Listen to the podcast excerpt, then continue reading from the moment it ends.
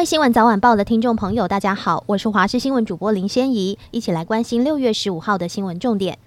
今天到周六，低压云系北台，天气不稳定。预估端午四天连假天气，连假前半段中南部有短暂阵雨机会，后半段可能进入夏季型午后雷雨形态。由于滞留锋面将逐渐北上，今天和周五必须注意局部大雨至豪雨。而今天锋面经过台湾中南部及台东，有阵雨或雷雨，且有短时强降雨发生的机会。周末锋面继续北移，中南部可能有短暂阵雨或雷雨，北部东半部则可能有白天的热对流降雨。美国联准会连十次决议升息后暂时收手，以观察一年多来政策紧缩的效果。但官员最新预测显示，联准会下半年可能升息两码，以利经济降温，通货膨胀早日回归联准会目标。主席鲍尔在记者会说，几乎所有成员都认为，今年结束前进一步调高利率是适当之举。日媒报道，美国正与日本协商部署多领域特遣队，这除了弹道飞弹攻击之外，也具有网络、太空、电子战等统合作战能力。美国期待部署在日本，以加强对中国的核阻力。美国陆军部长沃梅斯表示，有关多领域特遣队的部署地，需考量部署国对部队的接受意愿，以及部队是常驻或轮流驻扎等。他说，与日本自卫队保持非常良好的关系。他还说，今后也会让既有的多领域特遣队参与印太地区的联合演训等，将与同盟国一同思考如何促进了解及合作。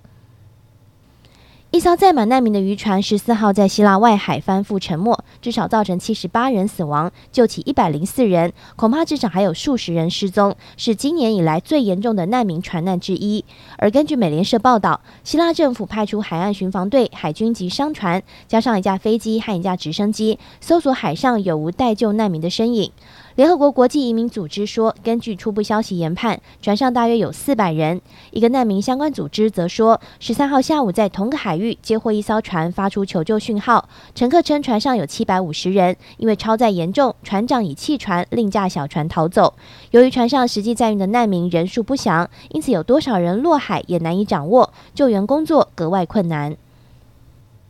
北中南三大生活圈通勤月票今天开卖，北北基桃一千两百元，中彰投苗六百九十九或九百九十九元，南高屏九百九十九元。另有都市内通勤月票，各地不同，自两百九十九元到六百九十九元不等。七月一号正式上路启用，十一县市七大运具三十天内搭到宝，一年最多有一千一百万人次受惠。其中通勤月票初期搭台铁，需走 T Pass 专用通道刷卡，非所有闸门都可以使用。月票专用通道。每分钟可通过四十人。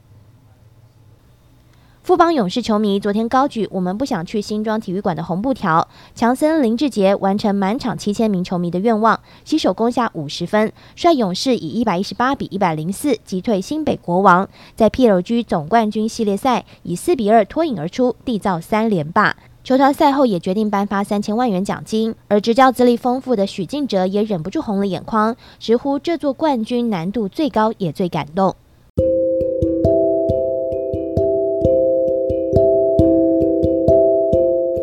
上就是这节新闻，感谢你的收听，我们再会。